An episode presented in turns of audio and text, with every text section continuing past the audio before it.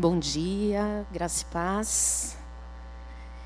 Queridos, nós estamos tendo um tempo muito especial aqui esses dias no Desperta.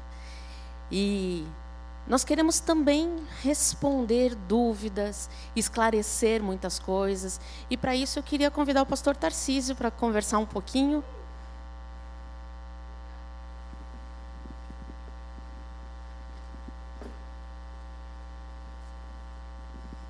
Oi, Aline. Seja bem-vindo, Graças pastor paz, queridos. Tarcísio. Pastor, Pois não. nós temos tido tempos muito preciosos aqui e nós sabemos que tudo isso foi milimetricamente pensado e organizado para que a gente tivesse um crescente de trabalho, enraizados, crescendo para baixo, tendo força, e hoje a gente começa já enraizados, crescendo para os nossos galhos firmes, fortes. E hoje o nosso tema agora da manhã é enraizados para crescer na vida devocional. Quando a igreja propôs esse tema, qual era a expectativa? O que queria mostrar para nós da igreja, para o pessoal que está aqui? Legal, Aline, obrigado. É, na verdade, Aline, o, o desejo do nosso coração é que a igreja seja despertada a ter fome e sede pela presença do Senhor. Nós estamos diante de um Senhor que deseja ardentemente que o seu povo tenha fome e sede pela sua presença. Então é isso. Quando nós, eu quero ler o que está na carta de Paulo à igreja de Romanos, à igreja de Roma, capítulo 12, versos 1 e 2, que é muito conhecido e que traz à tona o que, que nós queremos viver. Diz assim: Portanto, irmãos, rogo-lhes pelas misericórdias de Deus que se ofereçam em sacrifício vivo, santo e agradável a Deus. Este é o culto racional de vocês. Não se amoldem ao padrão deste mundo, mas transformem-se pela renovação da sua mente, para que sejam capazes de experimentar e comprovar a boa, agradável e perfeita vontade de Deus. Então aqui a gente percebe que para, para se amoldar, não se amoldar ao mundo, mas ser transformados, é buscando a presença de Deus. Sabe, Aline, é, a vida devocional, ela não é trazer Jesus para um departamento da minha vida, como se ele fosse mais uma caixinha, não é mesmo? Então eu tenho o trabalho, eu tenho a academia, e agora a partir eu tenho a, a minha vida devocional, não é assim. Você falou de vida devocional. Nós temos o costume de falar do tempo devocional. Né? A gente sempre pergunta: Ei, já teve seu tempo devocional hoje? Existe diferença entre tempo devocional e uma vida devocional? Perfeito, muito bom. Então, na verdade, Aline, quando a gente fala de vida devocional, nós estamos falando de uma vida 100% entregue. Não é uma parte. Embora nós tenhamos o tempo específico em nosso dia que nós é, separamos para olhar com maior veemência para os olhos de Jesus. É o momento onde você vai derramar o seu coração, é o momento onde você vai orar de uma maneira mais intensa. Jesus fazia isso. Lucas capítulo 5, verso 16, nós vamos ver, após uma cura, a multidão ali procurava por Jesus, mas ele retirou-se para um lugar solitário para orar antes da sua escolha dos doze apóstolos, o que ele fez? Orou durante a noite inteira. É, é, importante separarmos tempo específico que chamamos de tempo devocional, mas a vida devocional é em todo tempo. Quando eu estou no metrô para o trabalho, quando eu escolho a programação que vou assistir na TV, quando eu me relaciono com amigos ou com o cônjuge, ali está a vida devocional. É um estilo de vida. Exatamente. É um estilo aonde a minha vida ela está em todo o tempo adorando ao Senhor, dando a Ele o que é devido, por meio de tudo que você faz. Então um não exclui o outro, pelo Não contrário, De são, forma alguma. são necessários os dois. Com certeza. E existe alguma regra, alguma técnica para exercer essa vida devocional? É. Olha, Aline, é, a- o tempo específico devocional que cada um tem, não existe uma regra, não é mesmo? Tem pessoas que funcionam mais Eu não sei o seu caso. Você costuma fazer o seu devocional em qual momento? Eu faço de manhã. Pela manhã. Então, muitas pessoas gostam de fazer pela manhã porque estão ali, acordaram e não se envolveram ainda com nenhuma demanda, não é mesmo? Mas tem aquelas pessoas que gostam de fazer no final da tarde, um momento mais tranquilo ou à noite. É, alguns vão utilizar 30 minutos, outros vão utilizar uma hora. Não há uma regra para isso. Agora, uma coisa que é importante é, é sempre entender o que me atrapalha Exige, existe algo que me distrai. Se eu deixo o celular ligado, aquilo tira a minha atenção. Toda hora eu sou roubado. Então eu preciso desligar os aparelhos eletrônicos. Eu preciso de um lugar específico. Uma outra coisa que é importante é ter um momento de louvar ao Senhor. Ter um cântico, algo que diga quem o Senhor é. Então, é importante separar. Agora, por exemplo, a Nívia Soares lançou um cântico, um, um, esqueci o nome, um vídeo, um clipe no YouTube chama Adoração Íntima. Então, ali é uma manifestação, por exemplo, de um louvor ótimo para você colocar antes da, da meditação na palavra. É, o louvor não é somente, Aline, para preparar o coração para a palavra o louvor é um momento de entrega e adoração. Eu estou pleno na presença do Senhor. Deve ser desfrutado também. Agora, ao ler a palavra, é importante ter um caderno para anotar as coisas que Deus está falando. Ter uma Bíblia de estudo ou um comentário para não ter uma aplicação fora de contexto. É importante é, estudar um pouquinho o texto para fazer a aplicação. E uma pergunta, Aline, que é muito fácil de usar quando você faz um devocional. Por exemplo, tem alguma pergunta que você costuma fazer após você quando você termina o seu devocional? No que isso se aplica na minha vida? Perfeito, Aline. Exatamente. Então, não dá para eu fechar o meu momento devocional sem ter uma pergunta de aplicação. É sempre assim, muitas vezes no nosso devocional nós queremos dizer: olha, realmente as pessoas estão muito egoístas. Não é assim que a gente faz? Nunca eu, né? Nunca eu. E aí eu saio daquele devocional com uma consciência que o mundo está assim, menos eu. É como brincam, né? Deus falou com todo mundo, menos comigo. Exato. Não era comigo aquele recado. Exato, exatamente. Mas sempre é com a gente. Exato. Exato. O tempo devocional é exatamente isso. A linha é assim: o que Deus quer falar diretamente a mim, ao meu coração.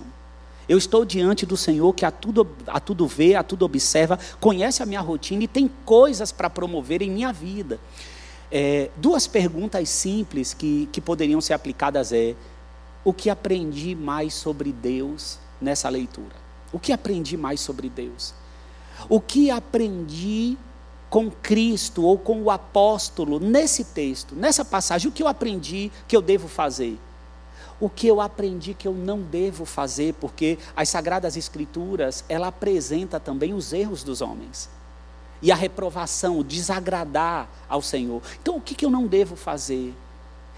E a última, que eu acho mais importante, está vinculada a que você costuma fazer, é o que Deus quer mudar em mim a partir de agora. Eu feri alguém, eu estou negligenciando com o meu tempo de trabalho. Aonde há algo que Deus quer mudar a partir desse momento, quando eu terminar esse devocional, o que pode mudar? O que pode me tornar mais parecido com Jesus? E o mais gostoso é que a palavra se renova a cada dia. Exatamente. Eu posso fazer devocional usando o mesmo texto 500 vezes. Sim. Deus sempre tem algo novo para revelar. Verdade, Aline. Antes de fechar essa entrevista, eu quero que você ore por nós. Ore pela igreja, ore para quem nos acompanha no YouTube, para que esta palavra, para que esse tempo, para que esse diálogo efetivamente seja tenha resultados positivos em nossa vida devocional? Você pode Amém. orar por nós, orar pelo tempo da palavra? Amém.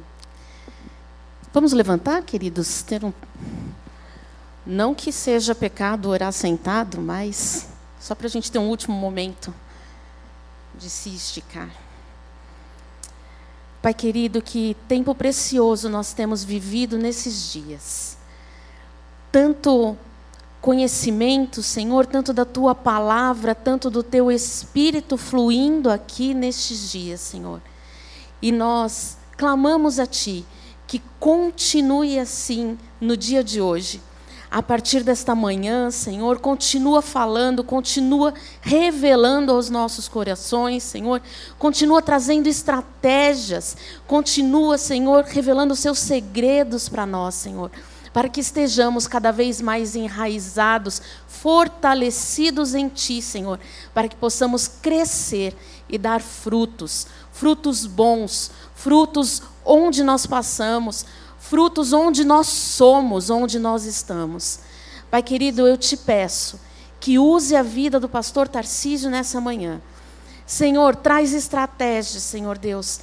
Traz, Senhor, revelações nessa manhã algo prático, Senhor, para que possamos levar para as nossas vidas. E que todas essas coisas sejam para a tua glória, para a manifestação da tua glória neste reino, neste mundo aqui. Porque nós estamos aqui e o teu reino tem que ser manifesto aqui. Em nome de Jesus. Amém. Obrigado, Aline. Foi um prazer revê-la. Fazia tempo que não víamos você, viu? Nas oito. Eu tô aqui, hein, pastor? Tô aqui. no culto dos corajosos. foi um prazer, pastor. Prazer foi meu.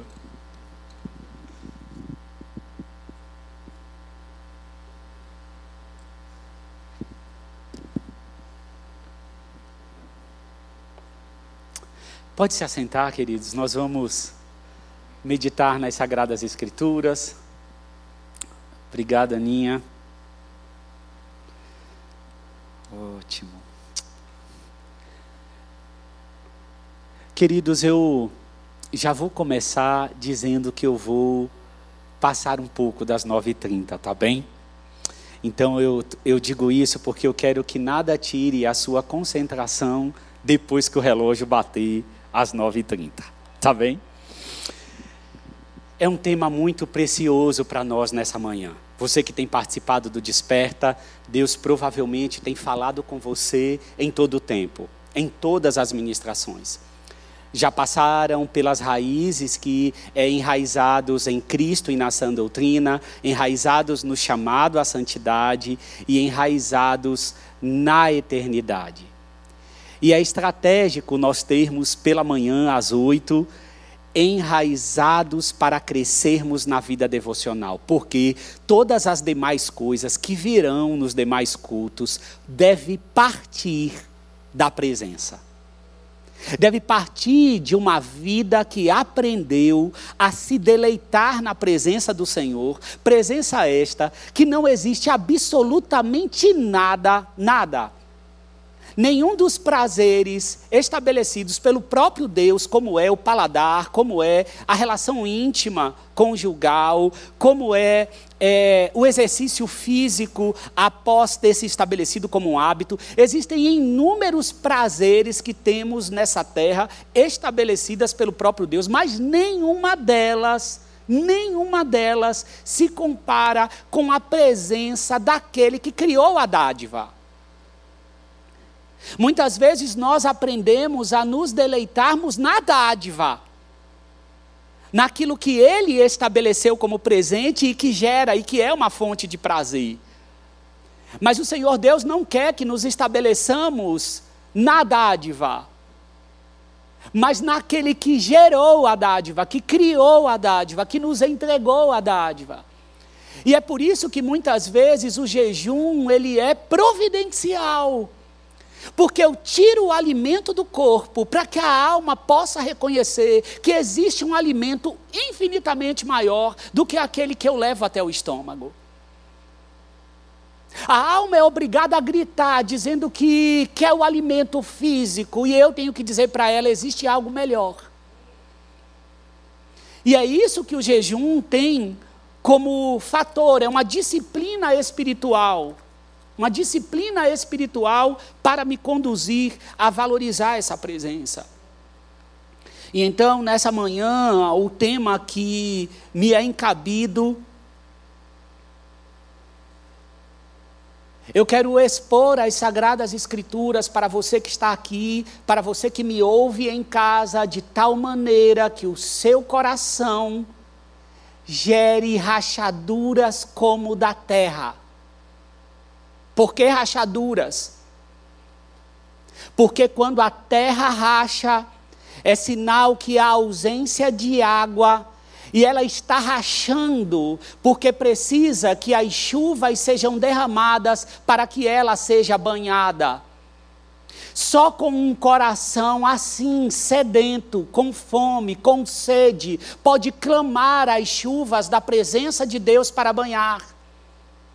E você que assim já está, possa receber doses generosas dessa fome, dessa sede, de tal maneira que transborde outros à sua volta possa ver, existem ainda lugares mais profundos na presença do Senhor.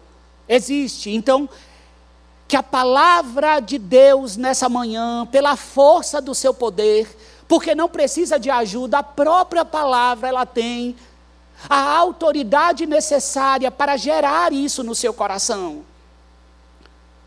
Você precisa de fome e sede de Deus. É por isso que são utilizadas tantas metáforas nas Sagradas Escrituras para ilustrar para nós, seres humanos, o que é que tem que ser gerado em nosso coração para que a presença venha com poder. Para que ela gere experiências profundas e não mecânicas em seu coração. Que sejam geradas orações de intimidade, não aquelas que o seu cérebro, que o seu circuito neuronal já está acostumado a declarar toda vez que você se prontifica a orar ou buscar ao Senhor. Isso é gerado em Deus. Isso é gerado do alto, não é gerado de mim. Isso é concedido pelo Espírito de Deus para que eu saiba, Ele atua em mim, Ele santifica. Ele faz com que eu experimente, embora eu creia e não dependa do sentir, o nosso corpo tem sensações e nós podemos ter as sensações afloradas pela presença do Senhor. E esse é o alvo nessa manhã. Nós temos um Deus que ardentemente procura o homem para se relacionar. Ele busca para ter uma relação profunda, como foi quando Adão pecou, se escondeu, e aí o Senhor da criação vem e diz: Onde está tu? Onde é que tu está? O texto vai dizer: ouvindo o homem e sua mulher os passos do Senhor Deus que andava pelo jardim, quando soprava a brisa do dia, esconderam-se da presença do Senhor Deus entre as árvores do jardim. Não é alguém que se esconde. E mesmo que tu se esconda. Temos um Deus que ao homem procura, que ao homem chama, que ao homem busca e diz: Onde está tu? Se eu te chamei, se eu te fiz filho, se eu te fiz meu. Ainda quando tu não me chama, eu te procuro. Ainda quando tu tá, que tu estás a se esconder, eu vou até lá e eu busco um relacionamento, então é isso que eu quero. Onde está você? E nessa manhã, para ser enraizado e crescer na vida devocional, é essa a resposta que eu dou. Estou aqui, Senhor. Gosto daquela expressão em espanhol, quando eles dizem nos seriados, nos filmes, te quero. É profundo. Eu quero. Eu quero o Senhor, simples assim. Um coração que quer, que está em constante resposta, dizendo: Estou aqui, Senhor, estou aqui. Uma vida devocional é isso. Não é o tempo devocional que eu tiro para ter um momento particular e mais íntimo com Deus, mas a vida devocional é o dia inteiro, são as 24 horas de devoção, de adoração, de encontro com Deus.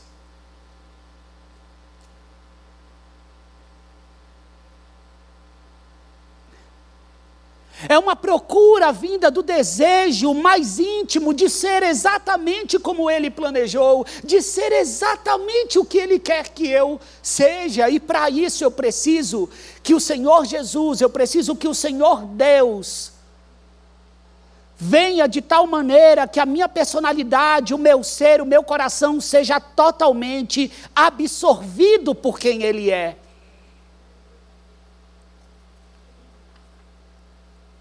Não tem a ver com as minhas necessidades terrenas, as minhas necessidades psicológicas, emocionais, embora todas elas sejam saciadas pela presença de Deus, mas tem a ver com simplesmente eu quero de maneira profunda ter o Senhor, eu quero que essa verdade inflame a minha alma.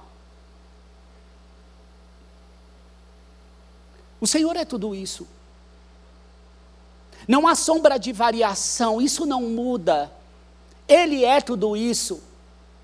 Mas muitas vezes a minha alma não entendeu plenamente essa verdade. Então há uma ruptura em quem Deus verdadeiramente é e o que Ele anseia de mim com o que a minha alma está crendo. E eu preciso que haja um alinhamento, que a minha alma seja tomada pela verdade da preciosidade desse relacionamento. Eu preciso que a alma receba essa verdade. Eu preciso que ela experimente é uma presença disponível, é um amor disponível, é uma lareira acesa continuamente queimando, mas para minha alma queimar, eu preciso que ela saiba que esse fogo está disponível. Não só a minha mente, mas o meu coração saiba disso. Eu preciso que a minha alma experimente, se lave, se encha, se lambuze de um amor que não cessa. Que não cessa, que de forma alguma cessa. E para tentar materializar algo que deve ser experimentado e não só pensado, eu quero trazer o rei Davi. Como não falar de Davi? Poderíamos falar de Jesus, claro que sim. Mas quero pegar alguém que declarou que antes mesmo, quando foi concebido, Geraldo já estava em pecado. Como eu, como você. Eu quero que você já deixe a sua a Bíblia aberta no Salmo 63. 63, nós vamos meditar sobre a vida devocional por meio do Salmo 63.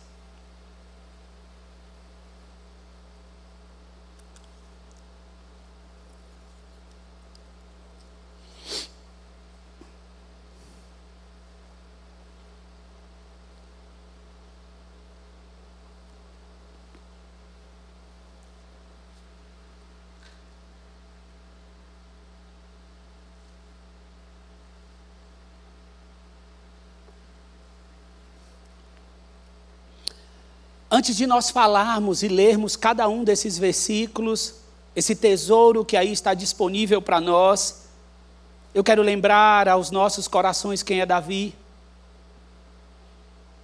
Um menino homem, pastor de ovelhas, sabe o que é levar uma marmita para os irmãos, tinha uma vida cotidiana, uma vida rotineira, uma, uma disciplina de vida como qualquer um de nós, um poeta cantor, um músico por excelência, uma criança que vence o gigante, uma, uma mente e um coração que, que vislumbra, que tem a, a, a total consciência de quem é o Senhor Deus Todo-Poderoso, vitorioso nas batalhas, que luta também pelo seu povo, para que os seus propósitos e para que a sua glória seja reconhecida. É um homem que teve o seu coração encontra, é, é, teve o seu coração encontrado como favorável.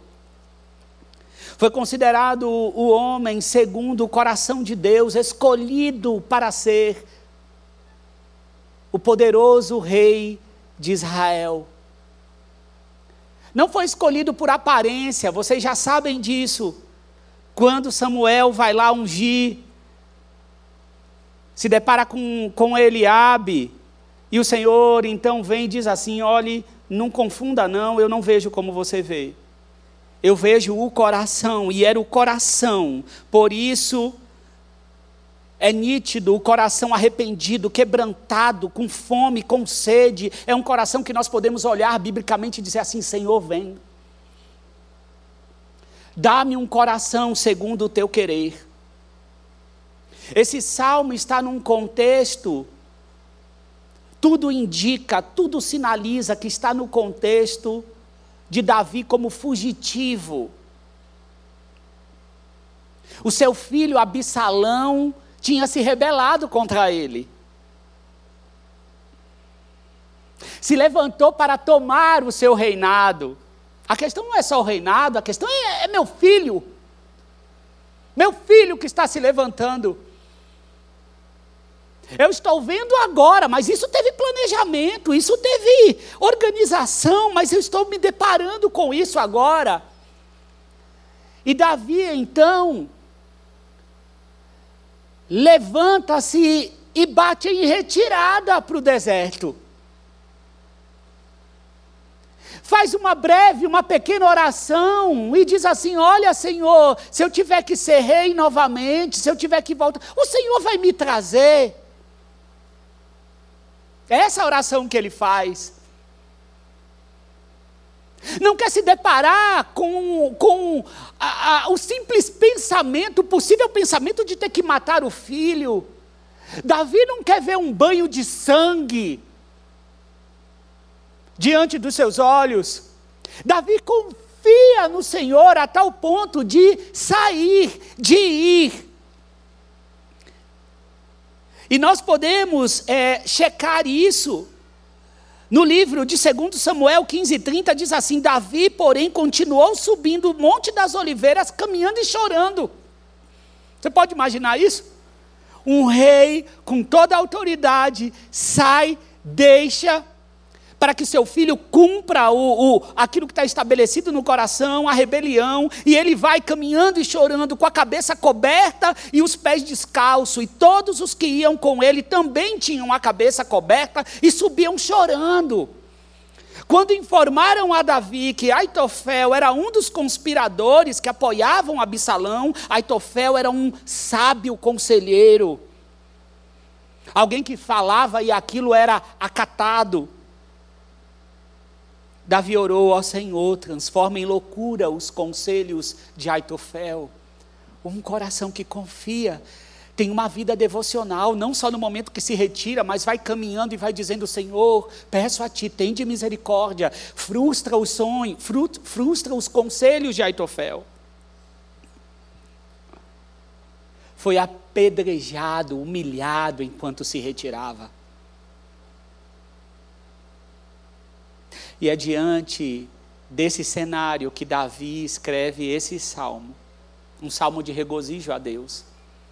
E por que, que eu estou dizendo isso para você? Porque quem lê esse salmo, se você olhar com esses olhos, você vai ver assim: cadê os pedidos para Deus resolver? Cadê o desespero para que Deus trate o seu dilema? Isso é vida devocional. Isso verdadeiramente é estar enraizado e crescer na vida devocional. Um salmo indicado para as orações públicas da igreja primitiva. Você pode usar no seu tempo devocional. O saltério é a melhor forma de você aprender a orar da forma devida. Orar da forma que é necessária eu quero ler com você o Salmo 63. Diz assim: Salmo de Davi, quando ele estava no deserto de Judá.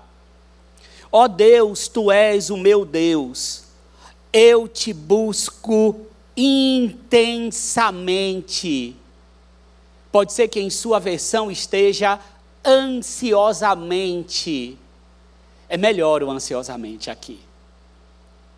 Porque o contexto, o significado aqui do que Davi está dizendo é: há uma prioridade dentro do tempo. É como se ele dissesse assim: na hora que eu abro os meus olhos pela manhã, a primeira coisa que o meu ser procura é a tua presença. Então, esse ansiosamente é uma ansiosidade que assim eu não vejo a hora. Não necessariamente do sol raiar dos meus olhos, eu quero te procurar. A única coisa que eu quero é buscar o Senhor, ver o Senhor. E em seguida segue: A minha alma tem sede de ti, todo o meu ser, todo o meu ser. Na sua versão pode estar corpo ou pode estar carne. Mas melhor se adequa ao ser, porque não é só o corpo físico, é todo o seu ser. Todo, todo, pleno, corpo, alma, espírito, todo o seu ser. Anseia por ti numa terra seca, exausta e sem água. Quero contemplar-te no santuário e avistar o teu poder e a tua glória. O teu amor é melhor do que a vida. Pode ser que na sua esteja graça, mas eu quero usar amor porque se refere ao amor de Deus, referente à aliança com o seu povo. É um, amor, é um amor leal, é um amor fiel, é um amor que não sai, que não, que não cessa, é contínuo esse amor e guia o seu povo. É o amor da aliança. É esse amor que Davi está se referindo. É como se ele dissesse: esse amor teu que é tão grande, é tão leal, é tão fiel, que eu não consigo, ó Deus, ter a plenitude em minha consciência física. É melhor do que a vida. Por isso os meus lábios te exaltarão, eu te bendirei enquanto viver, e em teu nome levantarei as minhas mãos. A minha alma ficará satisfeita como de rico banquete. Queridos, ele está no cenário como fugitivo. E são essas as palavras que saem do coração de Davi. Provavelmente eu e você começaríamos, estamos desesperados. Se tu não vier, tira a minha vida, mas essa é a oração. Este é o coração. Quando me deito, lembro-me de ti. Quando eu me deito, eu lembro. Penso em ti durante as vigílias da noite. Percebe que ele fecha, porque está ansioso para despertar e buscar ao Senhor e aqui, mas na vigília eu também penso em ti. Não há nenhum período em minha vida, em meu dia, que eu não pense em Ti. A minha alma pega-se a Ti, a Tua mão direita me sustém. Só agora, Davi diz: aqueles, porém, que querem matar-me serão destruídos, descerão às profundezas da terra. Serão entregues à espada e devorados por chacais, mas o rei se alegrará em Deus. Aqui você vê que ele percebe, ele está dizendo dele: Eu me alegrarei em ti. Eu sei que essas questões serão vencidas pelo Senhor.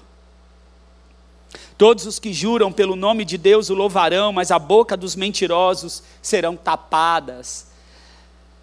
E a primeira coisa que eu quero que você saia daqui, nós realmente poderíamos fechar essa ministração aqui. É suficiente. Mas eu quero jogar luz sobre alguns pontos, o quanto são bons serem frisados. O primeiro é o anseio pela presença que derrama na forma e na intensidade que você o chama. Eu quero trazer à luz a intensidade de Davi ao chamar o Senhor. E isso está presente no primeiro, logo no início do salmo, quando diz assim: ó, ó Deus, ó Deus, Tu és o meu Deus. Não são simples palavras, não são. Quando Davi diz, ó oh Deus, tu és o meu Deus nesse cenário, você pode entender a carga que existe de consciência de quem é Deus quando ele diz, ó oh Deus. Primeiro, tu, ó Deus, todo-poderoso, que tem um amor que por nós é incomparável. Nele há refúgio, nele há segurança, nele há amparo. E agora eu digo: Tu és o meu Deus. Ó oh Deus, Tu és o meu Deus. Ele é meu e eu sou dele. É uma consciência de que não está só. É uma consciência pura de que eu estou em Deus, Tu és o meu Deus. Agora eu vejo, eu posso reconhecer que o Senhor existe e está comigo. Pense que antes que eu e você víssemos o Senhor, antes da nossa salvação, nada mudava em relação a Deus.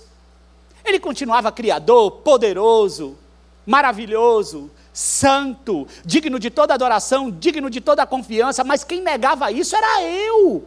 Mas nada mudava em relação a Deus. Eu comia na minha casa porque Ele abençoava a terra, eu tinha um trabalho porque Ele abriu essa porta, embora não houvesse um reconhecimento da minha parte. Mas Deus nada mudou.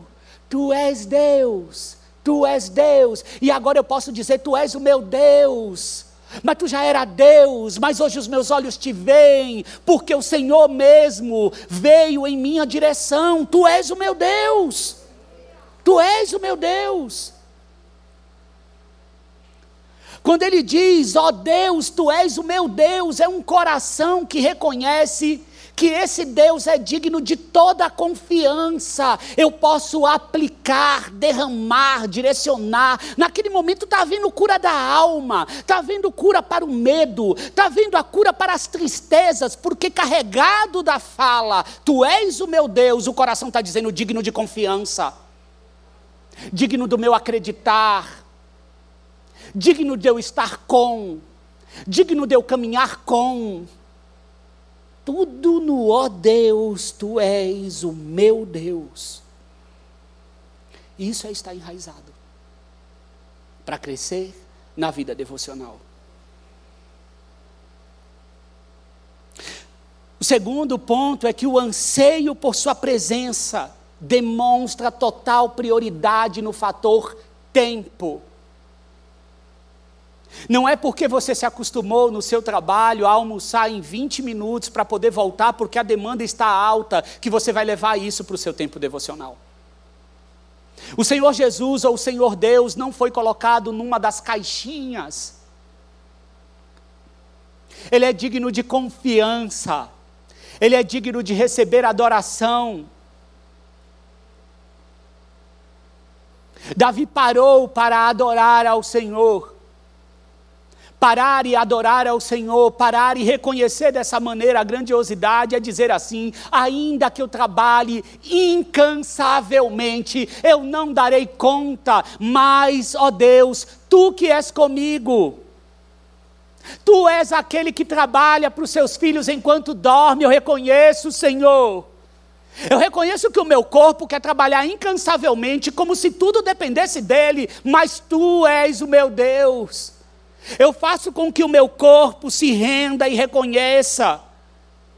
E é por isso que ele diz assim, ansiosamente, intensamente eu busco ao Senhor. No raiar do dia, na aurora, eu quero te ver, Senhor. Essa é a oração.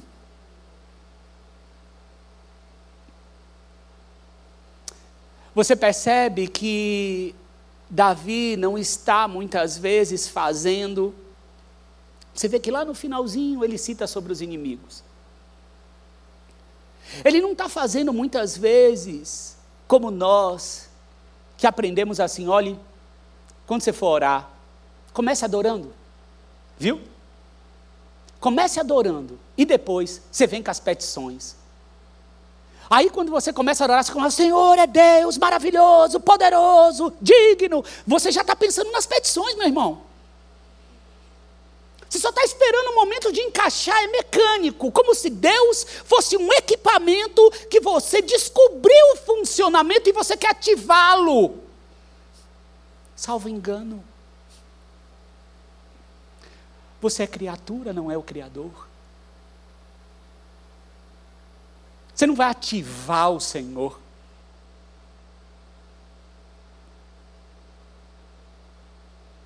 Ele não é uma correia de um equipamento industrial que você puxa e então passa a funcionar. Ele olha o coração. Então você vê um derramar de um coração, não uma adoração, para que depois eu entre com a petição, abandone a adoração mecânica. Você já tem as palavras que você tem a dizer para Ele que toda vez que você ativa, agora é hora de orar, já vem. Já viu quando você está conversando com alguém e a pessoa diz assim: olhe, você tem como me dar sua atenção?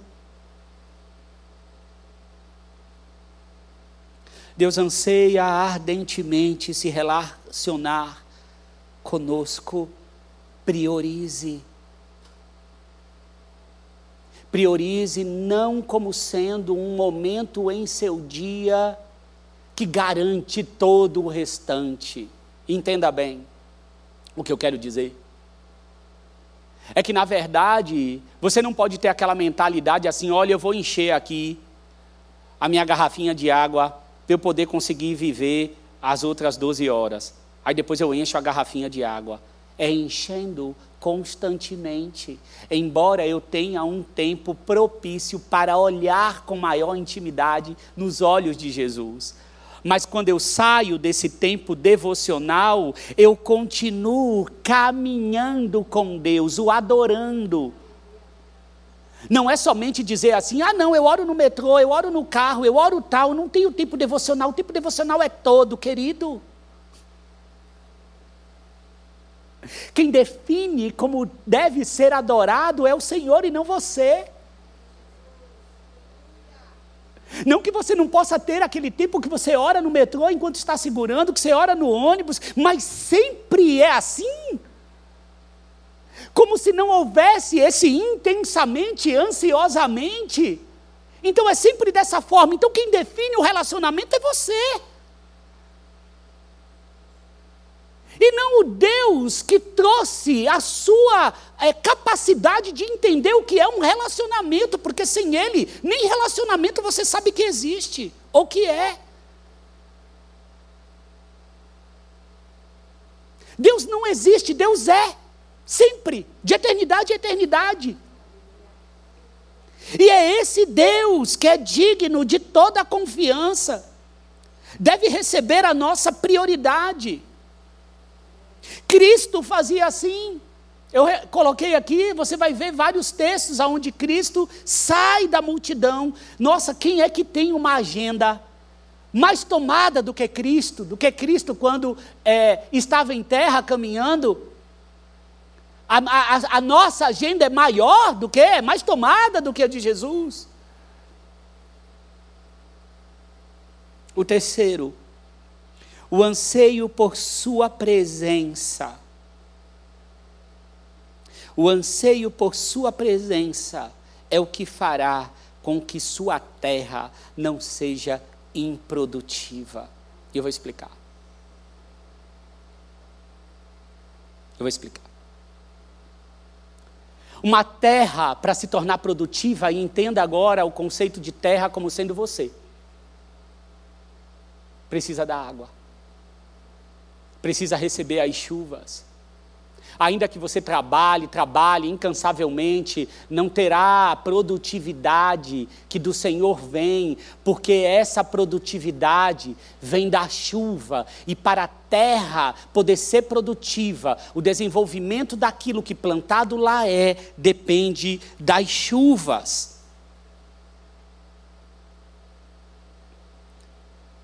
Se o Senhor Deus não faz isso, a terra fica inoperante, ela não produz.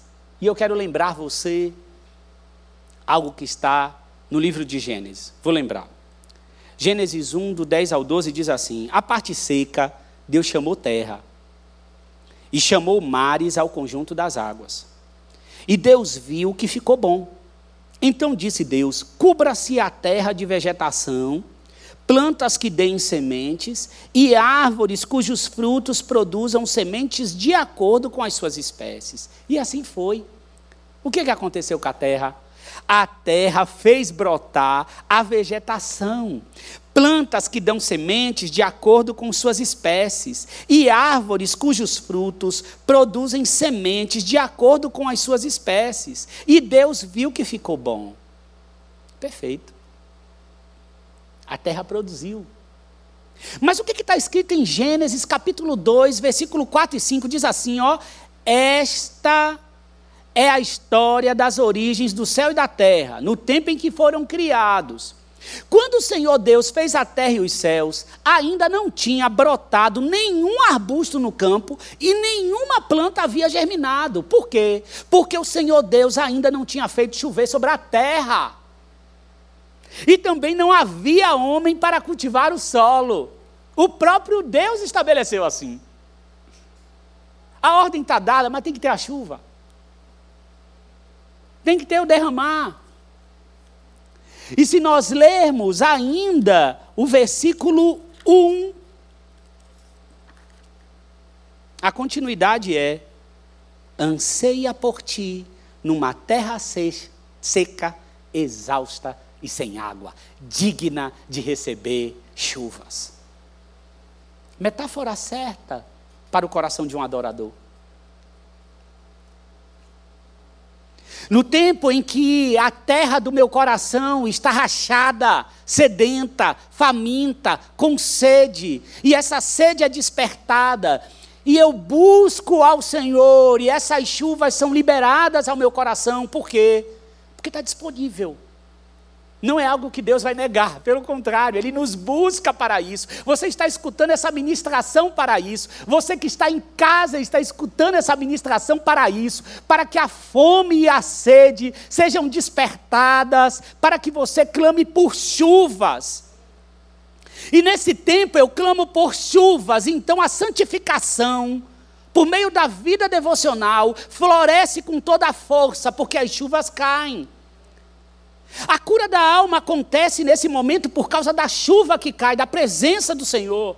Milagres de perdão acontecem nesse momento por causa da chuva que cai. Casamentos são restaurados nesse momento, aconselhamentos que foram feitos e foram negados e foram resistidos, nesse momento entram no coração por causa da chuva que cai. Amizades são restabelecidas, são alteradas por causa da chuva que cai.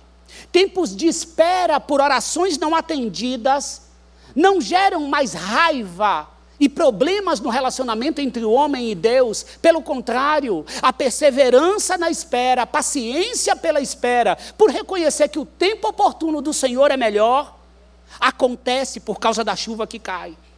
Escolhas e decisões, seja do empresário, do funcionário, do pai, da mãe, do operário, são aplainadas na vontade de Deus, como está no Salmo 37. Os caminhos são entregues ao Senhor, porque Ele agirá. Eu então me agrado do Senhor e Ele satisfará os desejos do meu coração, que Ele mesmo colocará. Tudo isso acontece por causa da chuva que cai. Rotas são alteradas porque deixamos de olhar somente o financeiro, os olhos da ganância são fechados na presença do Senhor por causa das chuvas que caem. O pai que não se esmerava em ensinar o seu filho a palavra do Senhor cai em prantos, em arrependimento e passa a ter, sem ninguém falar nada, por causa da chuva que cai. A terra do coração precisa ser banhada pela chuva que vem pelo clamor da sequidão. A sequidão aponta para a necessidade de busca intensa, intensa. Naquele calor escaldante do deserto, o que Davi sentia falta era de Deus, era da presença de Deus, era estar junto de quem ele ama, é ser amigo de Deus, é caminhar com Deus, é estar com. Estar com. Não tem como lembrar do coração do salmista Salmo 42, 1, você conhece como a corça anseia por águas correntes, a minha alma anseia por ti, ó Deus. A corça que depende das águas para continuar correndo, que sente o cheiro de águas que estão no subterrâneo, porque necessitam dessa água para viver. A minha alma tem sede do Deus vivo, do Deus vivo, do Deus que vive. Perceba o quarto, quarto ponto, a consciência de que o amor do Senhor é melhor do que a vida. Davi está, está ameaçado. Pode ser que ele morra, mas sabe o que, que ele está declarando ao Senhor? O teu amor que eu conheço, que eu experimento, que eu vivo, sempre vivi, eu vejo o Senhor na minha história. Eu vejo todos os livramentos. Se tu queres, tu livra. Se tu não quiseres, tu não livra. Mas sabe de uma coisa? O teu amor é melhor do que a vida. O teu amor é fiel, Senhor. O que, que ele diz? O teu amor é melhor do que a vida. Por isso, o que, que eu vou usar o meu tempo? Os meus lábios te exaltarão. Se eu tenho, se eu, se, se eu abro mão, eu posso abrir mão do poder do poder ter a casa que sempre sonhei, porque teu amor é melhor do que a vida. Eu posso abrir mão, Senhor, de ter um relacionamento amoroso, mas eu não posso abrir mão da tua presença, porque ele é maior que a vida.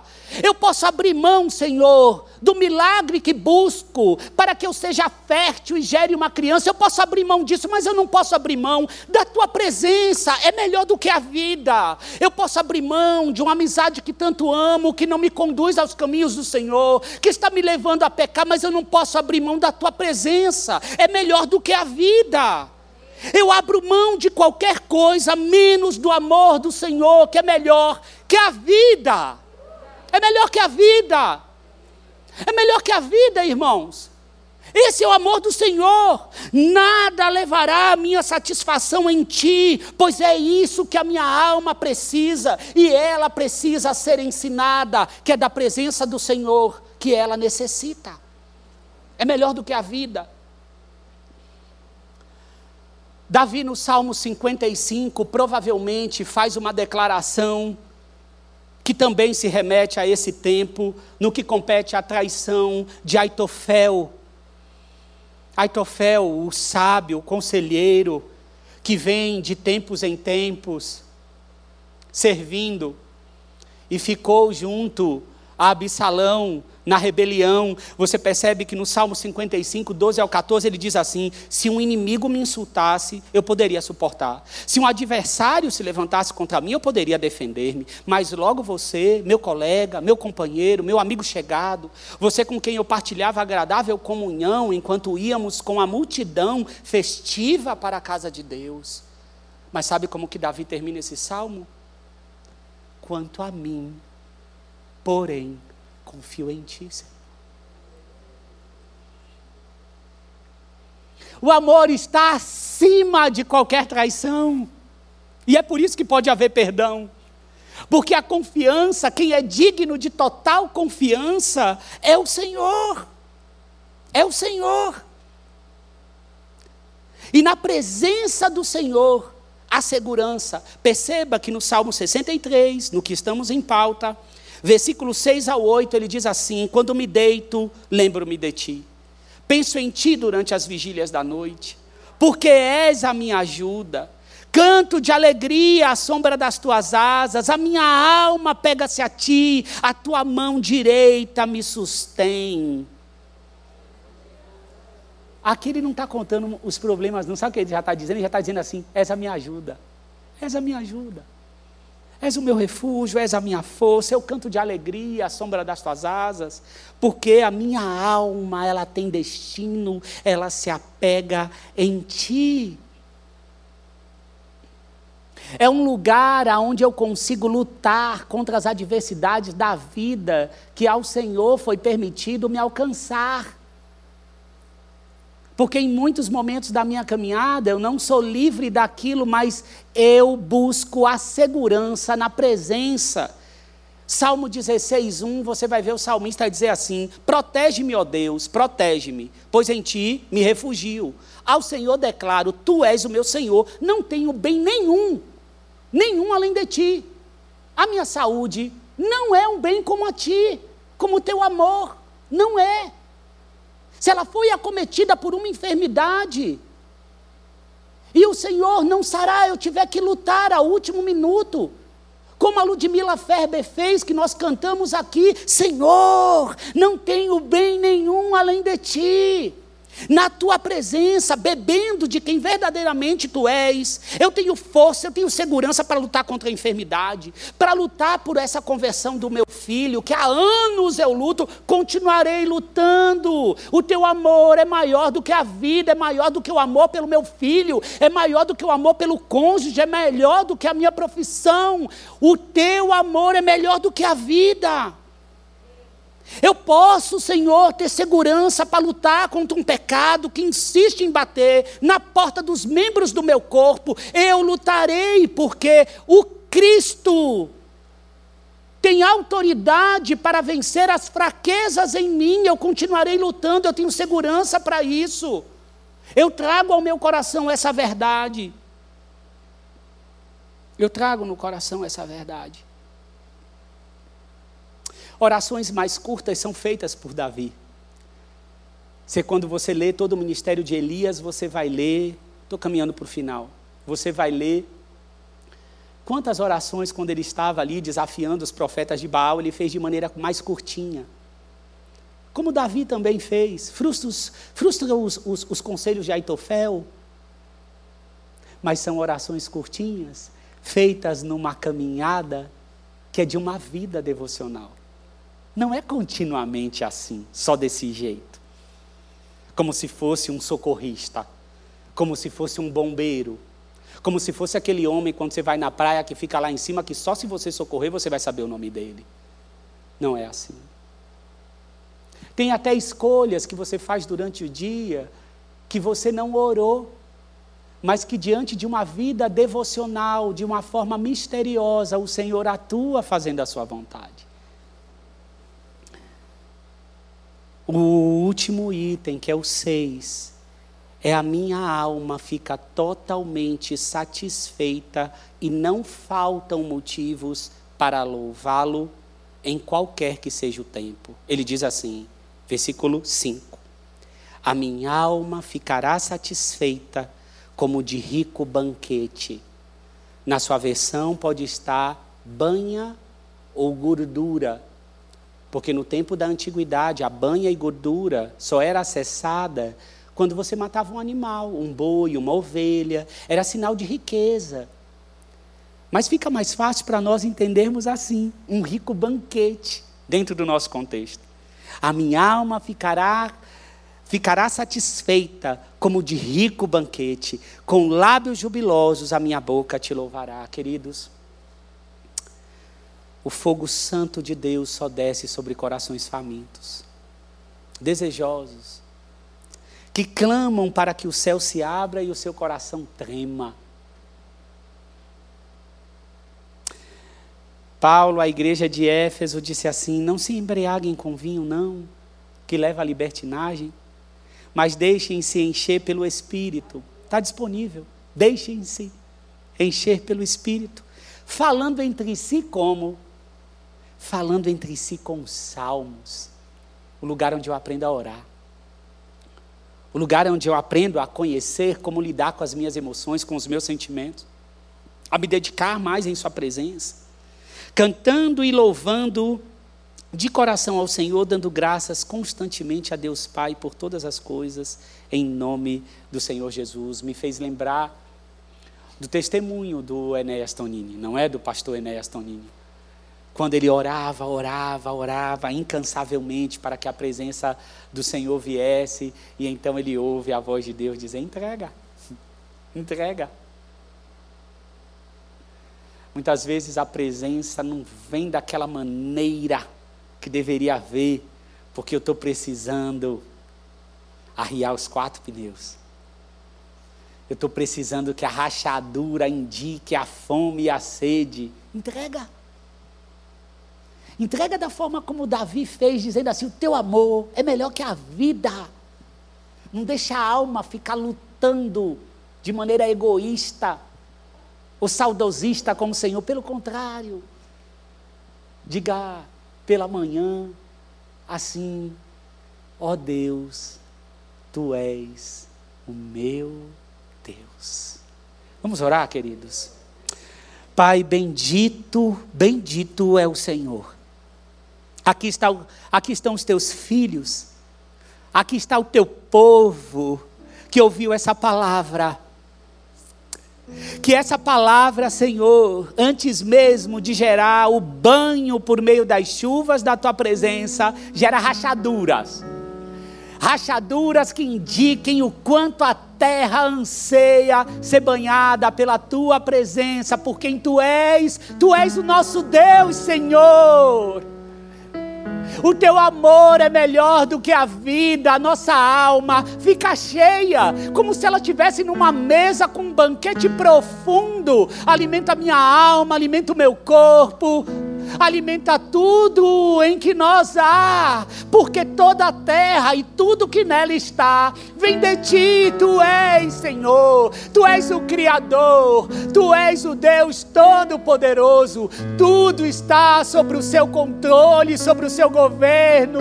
Nós agradecemos pelo Filho que está sentado à tua direita, és o nosso intercessor, és o nosso amado, nós queremos ser imitadores do Senhor. Desce, Senhor, sobre a nossa igreja. Desce, Senhor, sobre a nossa comunidade. Nós reconhecemos que os projetos que precisam ser implantados não podem sem o Senhor, não podem sem serem despertados por meio de um coração que se derrama cremos que o serviço, cremos que a proclamação, cremos que a transformação da cidade, cremos que a mordomia do jeito que precisa ser, vem da tua presença. Tu és o nosso Deus, Senhor. Nós reconhecemos. Bendito é o Senhor, obrigado, obrigado por nos chamar por esse, para esse relacionamento. Torna o nosso coração segundo o teu. Essa é a nossa oração. Em nome de Jesus. Amém. Amém. Você pode aplaudir ao Senhor. Aplauda Ele com toda a força, com todo o seu amor, com todo o reconhecimento a quem Ele é. Ele é bendito, é digno, digno de receber. Receba, Senhor, receba a nossa adoração, o quanto Tu és digno de confiança de exaltação. Queridos, existe em nosso meio alguém que não seguiu ainda o caminho com o Senhor. Você nunca, nunca entregou de coração a sua vida a Jesus. Você está aqui no nosso meio, ou você está vendo é, pelo YouTube, mas você nunca entregou verdadeiramente seu coração. Você não é batizado nas águas após essa confissão, você não conhece a Jesus e você, nessa manhã, quer entregar a sua vida a Jesus. Você quer declarar assim: olhe, eu quero fazer parte desse povo que é dele, eu quero me entregar. Existe alguém aqui que nunca fez essa entrega e que gostaria de fazer? Levanta a sua mão você quer entregar a sua vida totalmente, totalmente ao Senhor. Se você está acompanhando e você quer fazer essa entrega, vai aparecer um telefone, nós entraremos em contato com você. Tá certo?